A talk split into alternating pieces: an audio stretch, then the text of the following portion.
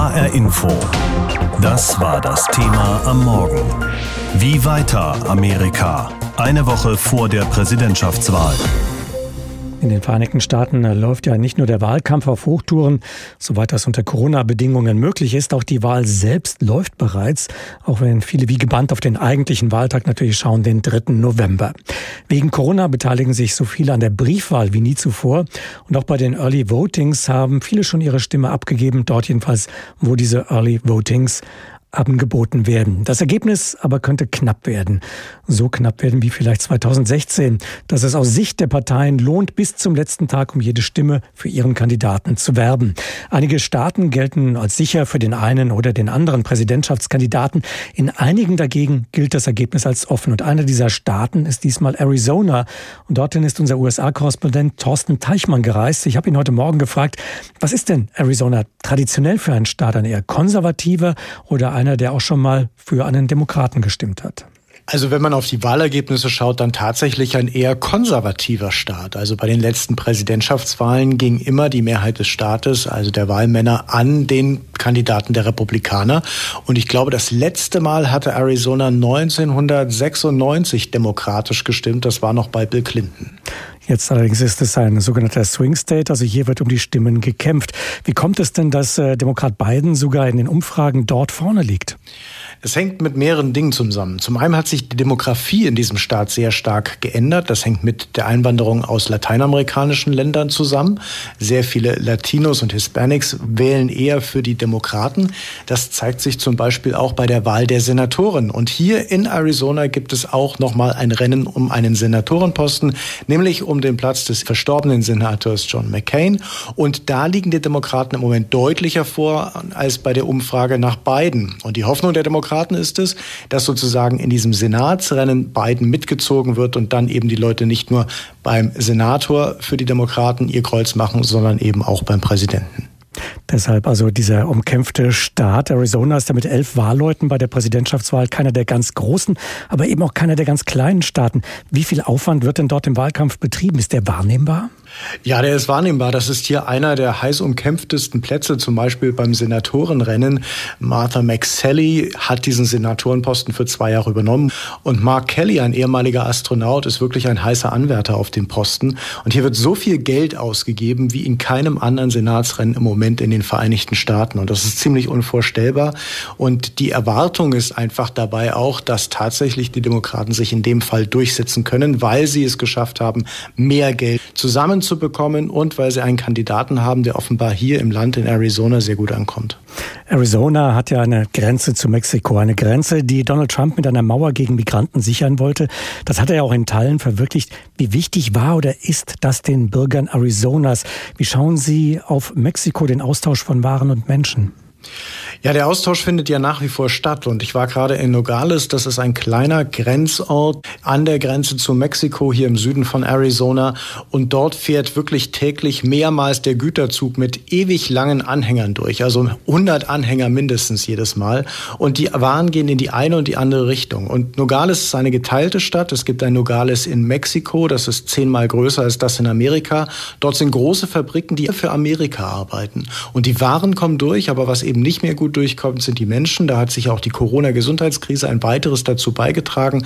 Aber eben auch dieser Aufruf, jeder, der über die Grenze kommt, wird sofort zurückgeschickt. Das gab es früher in Amerika nicht. Das hat Trump durchgesetzt jetzt im Moment. Und die Menschen reagieren sehr unterschiedlich darauf. Ich habe Amerikaner mexikanischer Herkunft getroffen, die gesagt haben, es ist genau das Richtige, das brauchen wir, um mehr Sicherheit zu haben. Und andere finden, dass das zu weit geht und dass es im Grunde diesen kleinen Grenzort noch stärker teilt, obwohl Familien in beiden Teilen des Ortes leben. Man kann sich vorstellen, dass die Menschen in den alten Stahl- und Kohlerevieren der Vereinigten Staaten ganz andere Sorgen und Wünsche haben als vielleicht die Wähler und Wählerinnen in New York oder dem Silicon Valley. Was treibt denn die Menschen in Arizona um? Was diskutieren sie mit Blick auf die Wahl? Ist es die Grenze? Ja, die Grenze ist das Thema, was wirklich der Präsident hier auch bei seinen Auftritten immer wieder gesetzt hat. Das zweite Thema, was Martha McSally aufmacht, sind Steuersenkungen. Das ist ein Versprechen, das sie hier wieder als Republikanerin anbringt. Und auf demokratischer Seite sind es andere andere Themen. Da geht es um Bildung. Arizona schneidet im landesweiten Vergleich bei Bildung immer besonders schlecht ab. Da soll ein neues Gesetz her, das gibt es auch als zusätzliche Abstimmung an diesem 3. November. Und außerdem vor zwei Jahren gab es hier eine Abstimmung über Solarenergie. Dieser Staat hat über 360 Tage Sonne im Jahr und trotzdem hat sich eine Mehrheit gegen Solarenergie ausgesprochen und nachhaltiges Wirtschaften im Energiebereich. Auch das ist ein Thema für die Demokraten, was sie wieder auf den Plan heben wollen. Wie nehmen Sie die Stimmung wahr in Arizona? Aus anderen Staaten kennen wir die Bilder und die Stimmen, wenn dort Trump-Anhänger und Gegner aufeinandertreffen. Da gehen die Emotionen hoch. Das ist teilweise regelrecht hasserfüllt. Wie nehmen Sie das dort wahr? Das ist auch sehr getrennt wie überall in Amerika. Es gibt eben Zentren wie hier in Phoenix oder eben dann auch an der Grenze im Süden, wo die Demokraten große Hochburgen haben. Aber es gibt eben auch ländliche Bereiche in Arizona, wo es eindeutig die Republikaner führen. Und diese Menschen treffen sich ganz, ganz selten. Das war jetzt interessant in Nogales. Da war ich am Sonntag in der Mittagsmesse und habe wirklich mit Leuten gesprochen, die sowohl für als auch gegen Trump sind, dort gemeinsam die Messe besucht haben.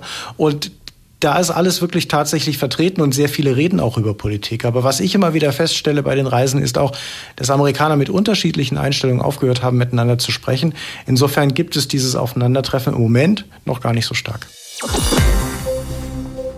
Es ist ja für viele bei uns ein sehr schwer nachvollziehbarer Aspekt der amerikanischen Demokratie, dass dort jemand Präsident werden kann, der gar nicht die Mehrheit der Wählerstimmen bekommen hat, so wie Donald Trump. Der bekam 2016 rund drei Millionen weniger Stimmen als seine Konkurrentin Hillary Clinton. Denn nach dem US-Wahlsystem geht es letztlich um die Zahl der Wahlleute, die ein Kandidat bekommt. Und die werden berechnet nach den jeweiligen Staaten. Wie das im Einzelnen funktioniert, das erläutert Julia Kastein. Die Sache mit dem Electoral College der Wahlleuteversammlung, sie ist kompliziert. Viele Amerikaner verstehen sie auch nicht, tröstet Robert Alexander von der Ohio Northern University. Der Politologe beschäftigt sich schon viele Jahre mit der Institution, die Amerikas Präsidenten und ihre Vize wählt. Und zur Erklärung fängt der Experte ganz vorne an bei den Verfassungsvätern. They did want a representative democracy. Die hätten eine repräsentative Demokratie gewollt, auch weil sie fürchteten, dass das Land zu groß und die Informationsmöglichkeiten für die Bürger im 18. Jahrhundert zu dürftig waren, um den Präsidenten direkt zu wählen.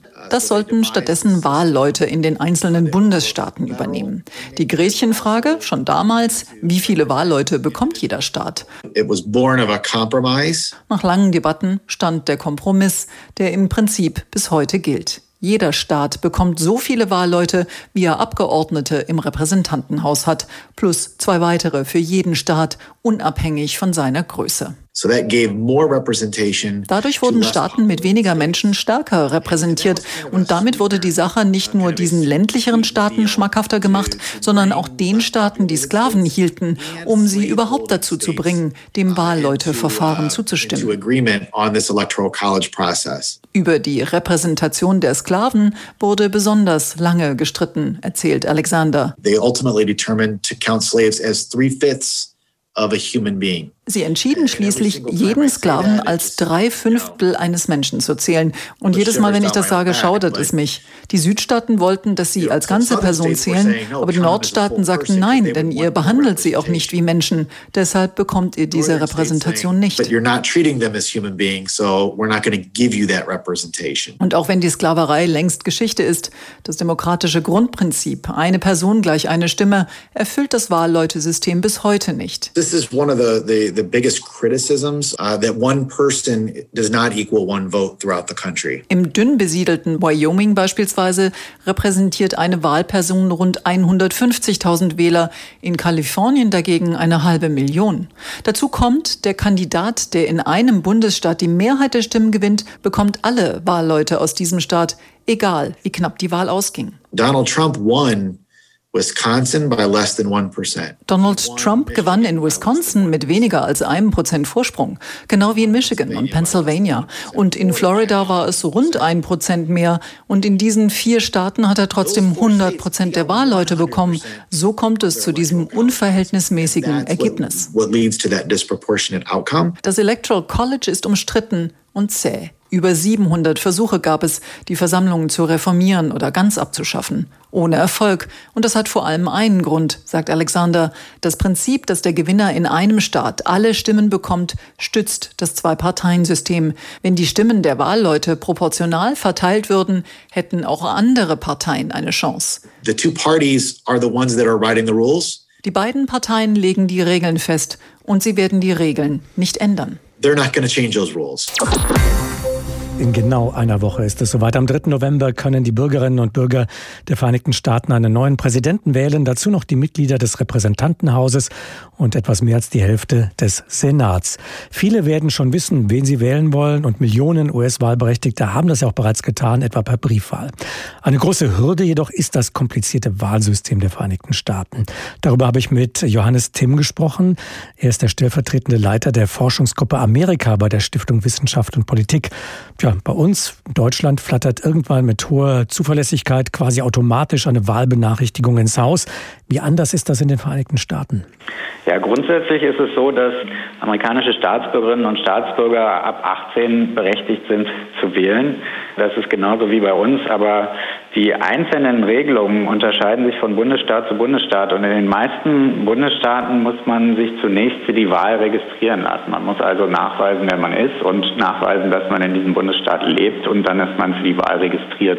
Und dann kommt noch hinzu, dieses Jahr wollen ja viele aufgrund der Covid-19-Pandemie per Briefwahl abstimmen. Das muss man dann auch noch mal in den meisten Staaten gesondert anfordern. Es gibt fünf Staaten, die einem automatisch Briefwahlunterlagen zuschicken, aber in den meisten anderen Staaten muss man die auch nochmal separat anfordern. Das heißt, man muss doch selbst aktiv werden, um dann am Ende dort wählen zu können. Gleichzeitig heißt es, dass viele eigentlich Wahlberechtigte am Ende dann aber doch auch ausgeschlossen werden können von einer Wahl. Wie unterschiedlich wird das denn gehandhabt? Wenn es dann so ist, dass ein Staat von einer Partei kontrolliert wird, das heißt, die eine Partei sowohl den Gouverneur stellt als auch in der Legislative beide Kammern kontrolliert, dann kann es sein, dass diese Partei Wahlregularien machen, die ihnen helfen, die nächsten Wahlen zu gewinnen, die zu ihrem eigenen Vorteil sind. Das kann sich darin äußern, dass sie Gesetze erlassen, die die Ausweispflicht betreffen, dass sie bestimmte Arten, sich auszuweisen, voraussetzen. Das kann mit den Öffnungszeiten und der Häufigkeit von Wahllokalen zu tun haben. Also da gibt es viele Tricks, die dann die Partei anwenden kann, um bestimmten Wählergruppen das Wählen nochmal zu erschweren. Viele Kritiker sagen ja, das alles geht vor allem zulasten der potenziell demokratischen Stimmen, weil republikanisch dominierte Staaten entsprechende Regularien erlassen, die gerade potenziell demokratische Wähler am Ende dann doch ausschließen. Werden in demokratisch dominierten Staaten denn die republikanischen Wählerinnen und Wähler gleichermaßen benachteiligt? Gleichermaßen sicherlich nicht. Das hat zwei Gründe. Zum einen hat in den letzten zehn Jahren Republikaner in mehr Staaten die Regierung kontrolliert, was, wie ich eben erklärt habe, ja die Voraussetzung für diese Verfahren ist. Zweitens haben die Demokraten schon eine andere Strategie. Die Demokraten haben eher die Strategie, möglichst viele Wähler an die Wahlurne zu bringen und die Republikaner haben eher dieses Mittel genutzt, tatsächlich bestimmte Wählergruppen, das geht halt häufig zu Lasten von Minderheiten, vom Wählen abzuhalten. Die einzige Ausnahme, die ich sagen kann, ist der Zuschnitt der Wahlbezirke. Und das haben beide Parteien gemacht, dass sie versucht haben, Wahlbezirke gezielt so zuzuschneiden, dass sie dann letztendlich einen Vorteil bei den Kongresswahlen dafür haben. Unabhängig von diesen Wahlregularien wird ja oft auch das System The Winner Takes It All kritisiert. Liegen zum Beispiel in einem Bundesstaat die Republikaner nur einen Prozentpunkt vor den Demokraten, werden trotzdem alle Wahlmänner dieses Staates für den republikanischen Präsidentschaftskandidaten stimmen, stimmen müssen. Hat dieses System dann auch seine Berechtigung? Hat das Vorteile?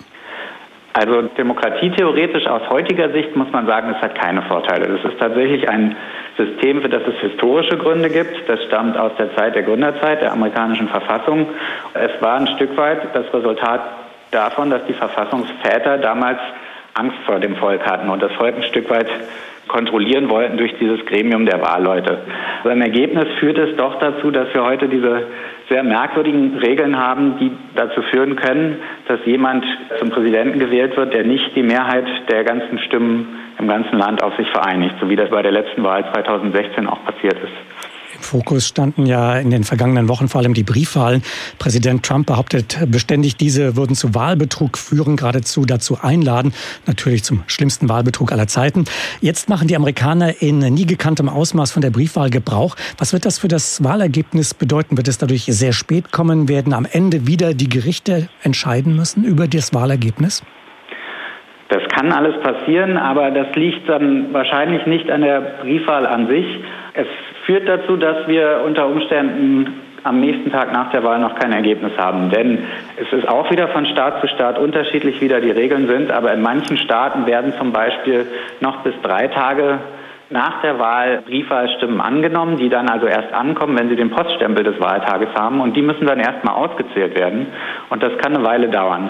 Wenn es zu sehr knappen Ergebnissen kommt und dann eventuell auch zu Unregelmäßigkeiten, dann kann es auch zu Rechtsstreitigkeiten darüber kommen, welche Briefwahlstimmen gültig sind und welche nicht. Und das kann dann so ein bisschen an die Situation 2000 erinnern, wo es ja auch in Florida unglaublich knapp war und sich darüber gestritten wurde, welche Stimmzettel gültig sind und das letztendlich vor den Gerichten geendet ist und vom obersten Gerichtshof entschieden wurde. Das kann diesmal auch wieder passieren. Das kann man nicht ausschließen.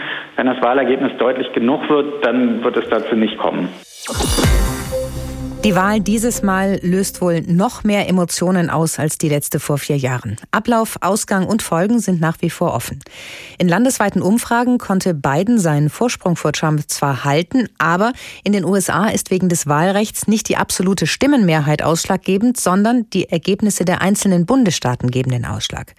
Hoffen und bangen also bei Republikanern und Demokraten. Über die Stimmung in den USA berichtet Claudia Sacher aus Washington. Die Stimmung in den USA ist angespannt. Die Corona-Infektionszahlen steigen, gleichzeitig fallen die Börsenkurse. Bis zur Wahl sind es nur noch sieben Tage. Joe Biden von den Demokraten hat in den Umfragen die Nase vorn. Viele Amerikaner fragen sich, kann Präsident Trump die Wahl noch gewinnen? Sicher, sagt zumindest sein Rivale Joe Biden im 60 Minutes Interview auf CNN. Sure. Es ist nicht vorbei, bis die Glocke läutet. Ich bin abergläubisch, deswegen sage ich einen harten Kampf voraus. Wir liegen zwar vorne, aber unterschätzen sollte man Trumps Spielchen nicht. Trumps Spielchen, das sind unter anderem seine immer wieder öffentlich geäußerten Bedenken über den Betrug bei Briefwahlstimmen. My biggest fear, my biggest risk for this election is the uh Meine größte Angst bei dieser Wahl sind die Millionen nicht angeforderter Briefwahlzettel, die verschickt werden, so Trump. Reine Einschüchterungstaktik, sagt Joe Biden bei CNN. Es wird so viel darüber geredet, wie Trump versuchen wird, die Wahl zu delegitimieren. Alles, um die Leute einzuschüchtern. Was mich begeistert, ist die überwältigende Wahlbeteiligung in den Bundesstaaten, die schon mit dem Frühwählen angefangen haben. Is the overwhelming turnout Tatsächlich haben bereits mehr als 60 Millionen Amerikaner die Möglichkeit zur frühzeitigen Stimmabgabe genutzt. Eine Rekordzahl verglichen mit früheren Wahlen. Laut US Elections Project der Universität Florida könnten damit bei der Wahl am 3. November eine Wahlbeteiligung von rund 65 Prozent erreicht werden. Die höchste Wahlbeteiligung in den USA seit über einem Jahrhundert. Die große Frage ist, wem kommen die vielen abgegebenen Stimmen zugute? Den Demokraten oder den Republikanern? Präsident Trump jedenfalls tut alles dafür, vor allem in den Swing States wie Pennsylvania, die letzten noch unentschlossenen Wähler zu mobilisieren. Wir werden das Wahlergebnis am 3. November nicht wissen. Anders als früher, als wir das Ergebnis schon in der Nacht und wenigstens kurz danach bekommen haben. Es könnte sich ewig hinziehen und das sollten wir verhindern.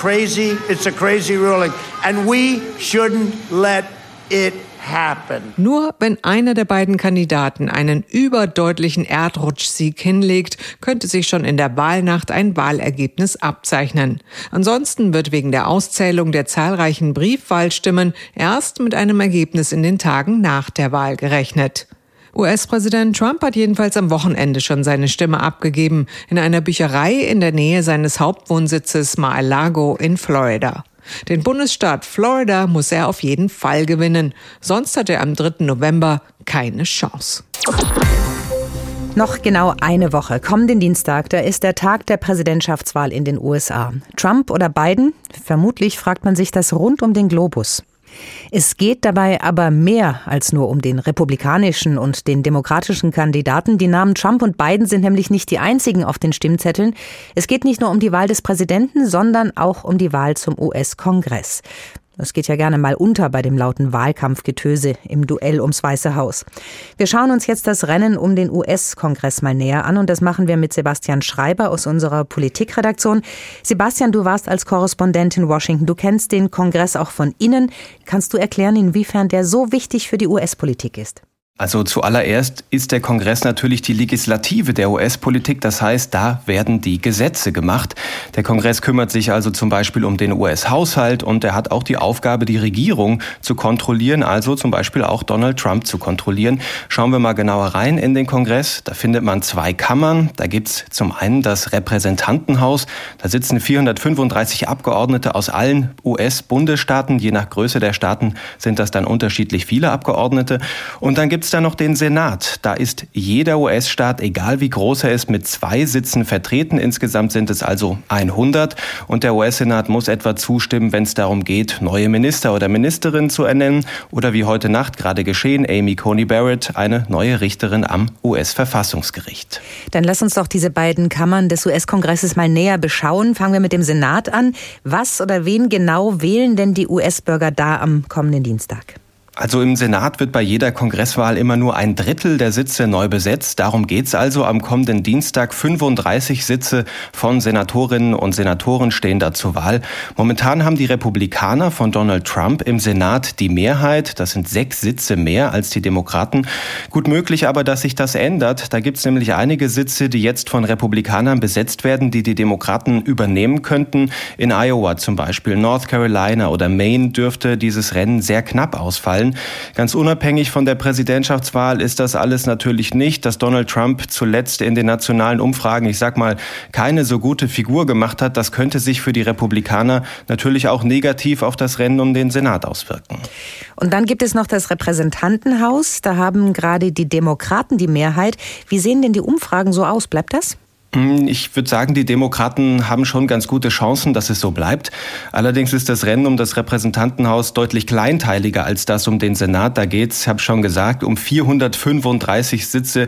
Die werden alle zwei Jahre neu besetzt, so eben auch in der kommenden Woche. Die klare Mehrheit der Sitze sind relativ eindeutig vergeben. Da rechnen die Wahlforscher jetzt nicht mit großen Überraschungen. Ein paar Dutzend aber, die könnten spannend werden. Also insgesamt müssten die Republikaner schon in sehr vielen Wahlbezirken eine echte Überraschung Verantwortung landen, um die Mehrheit der Demokraten, die da gerade besteht, im Repräsentantenhaus wirklich in Gefahr zu bringen. Jetzt nur mal angenommen, um das besser zu verstehen. Trump, der Republikaner, bleibt Präsident, aber die Demokraten gewinnen in beiden Kongresskammern die Mehrheit. Was würde das denn dann für seine Präsidentschaft bedeuten?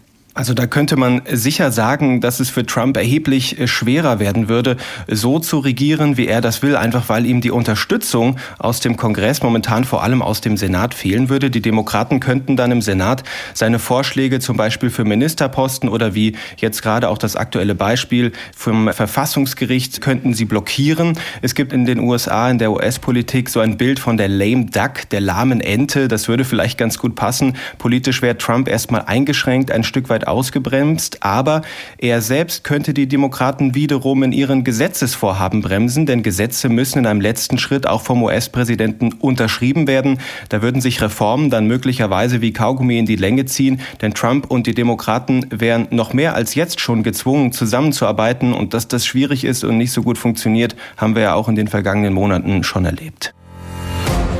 HR Info. Das Thema. Wer es hört, hat mehr zu sagen.